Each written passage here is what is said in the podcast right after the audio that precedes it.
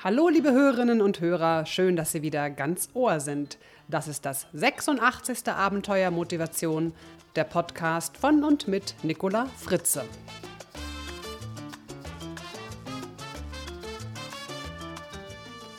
Heute geht es um die drei Glücksmärchen. Ich mag Märchen. Ja, ich mag Märchen wirklich gerne. Und als Kind mochte ich ganz besonders, wie die meisten Märchen endeten. Und sie lebten glücklich und zufrieden bis an das Ende ihrer Tage. Ach, da war dann die Welt für mich in Ordnung. Früher glaubte ich, dass das Leben tatsächlich genau so ist. Nachdem man das Abenteuer überstanden hat, den bösen Wolf besiegt hat und die böse Hexe verbrannt wurde, war das Leben nur noch von Sonne und Glück beschienen, alles war gut für immer. Heute weiß ich natürlich, dass es nur im Märchen so ist. Und im echten Leben gibt es eben kein dauerhaftes Glück bis an das Ende unserer Tage. Am Himmel gibt es halt Sonne und Wolken. Wie Sie vielleicht schon wissen, gibt es bei meinem zweiten Podcast, dem Fritzeblitz, seit Anfang des Jahres ein kostenfreies Selbstcoaching-Programm.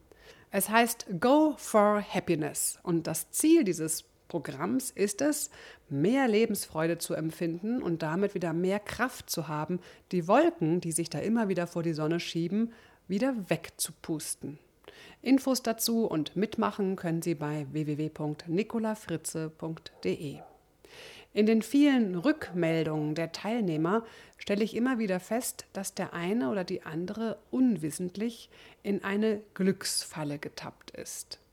Sie leben doch noch ein bisschen in der Märchenwelt und machen sich das Leben damit unnötig schwer. Daher möchte ich heute die drei beliebtesten Glücksmärchen entmystifizieren. Das erste Märchen.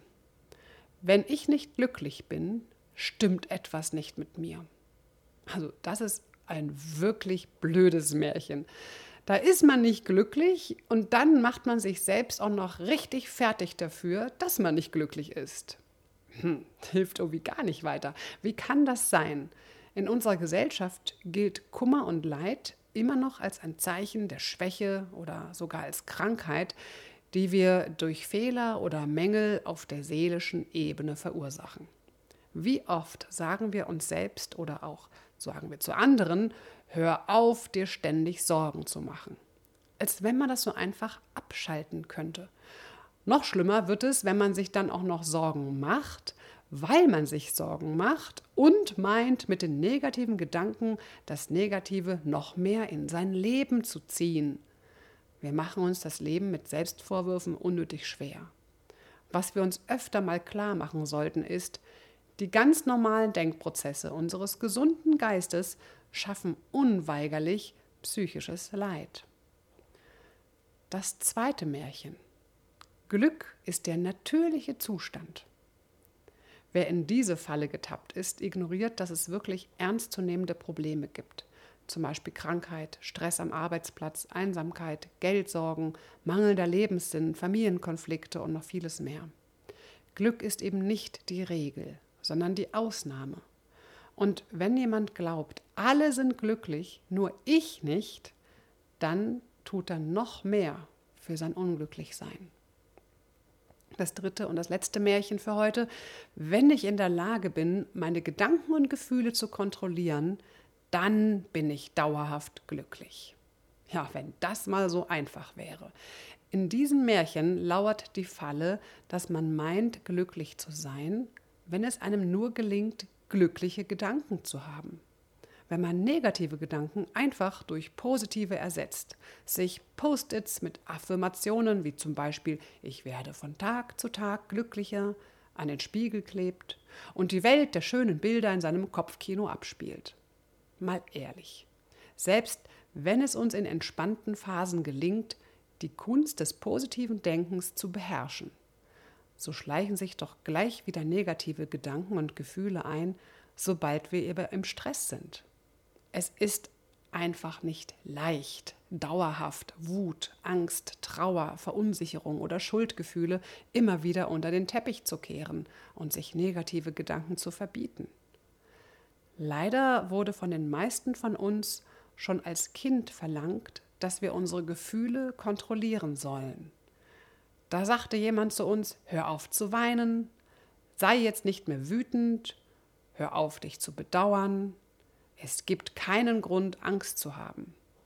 Und noch viele andere solche schrecklichen Dinge haben wir gehört. Und dadurch haben wir leider zwei Dinge gelernt. Nämlich erstens, dass das, was ich fühle, offensichtlich nicht richtig oder nicht angemessen ist. Und zweitens, ich muss meine Gefühle ganz nach Belieben mit reiner Willenskraft ein- und ausschalten können. Ja, und diese Erfahrung schleppen wir manchmal sogar ein Leben lang mit uns rum.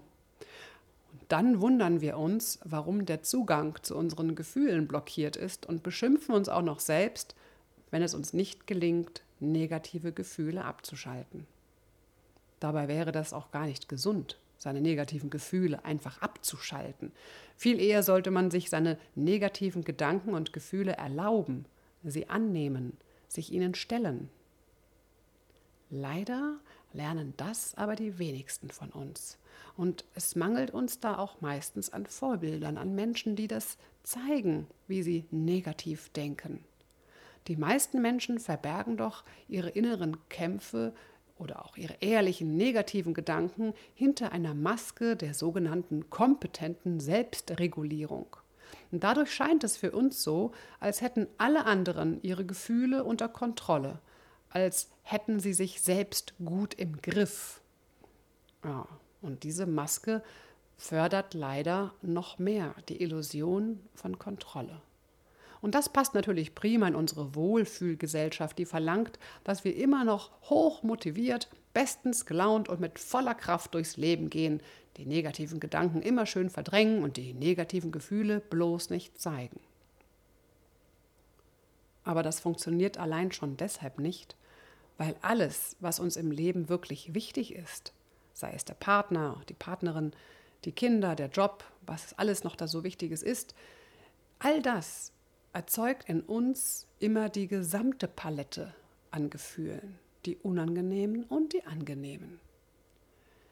Das Leben ist nun mal kein ruhiger Fluss, sondern ein Fluss mit Stromschnellen und Wasserfällen, die manchmal auch völlig unerwartet uns in die Tiefe reißen. Aber zum Glück plätschert der Fluss auch manchmal angenehm dahin, leicht meandrierend durch das Auenland. Im Leben geht es darum, im schönen Auenland Mut und Kraft für den nächsten Wasserfall zu sammeln und zu lernen, wie man in diesem abenteuerlichen Fluss optimal zum großen, weiten Meer gelangt. Wenn Sie sich für Ihre Flussreise etwas Gutes tun wollen, dann steigen Sie doch noch ein bei unserem Selbstcoaching-Projekt Go for Happiness. Auch wenn jetzt schon April ist, können Sie immer noch mit der Januar-Lektion anfangen und Ihre Lebensfreude und Kraft stärken. Das Coaching ist wie gesagt kostenfrei und Sie finden es auf www.nicolafritze.de oder www.go-for-happiness.de. Ich wünsche Ihnen noch einen sonnigen Frühling. Ihre Nicola Fritze. Weitere Informationen zu mir und meinen Vorträgen finden Sie auf www.nicolafritze.de.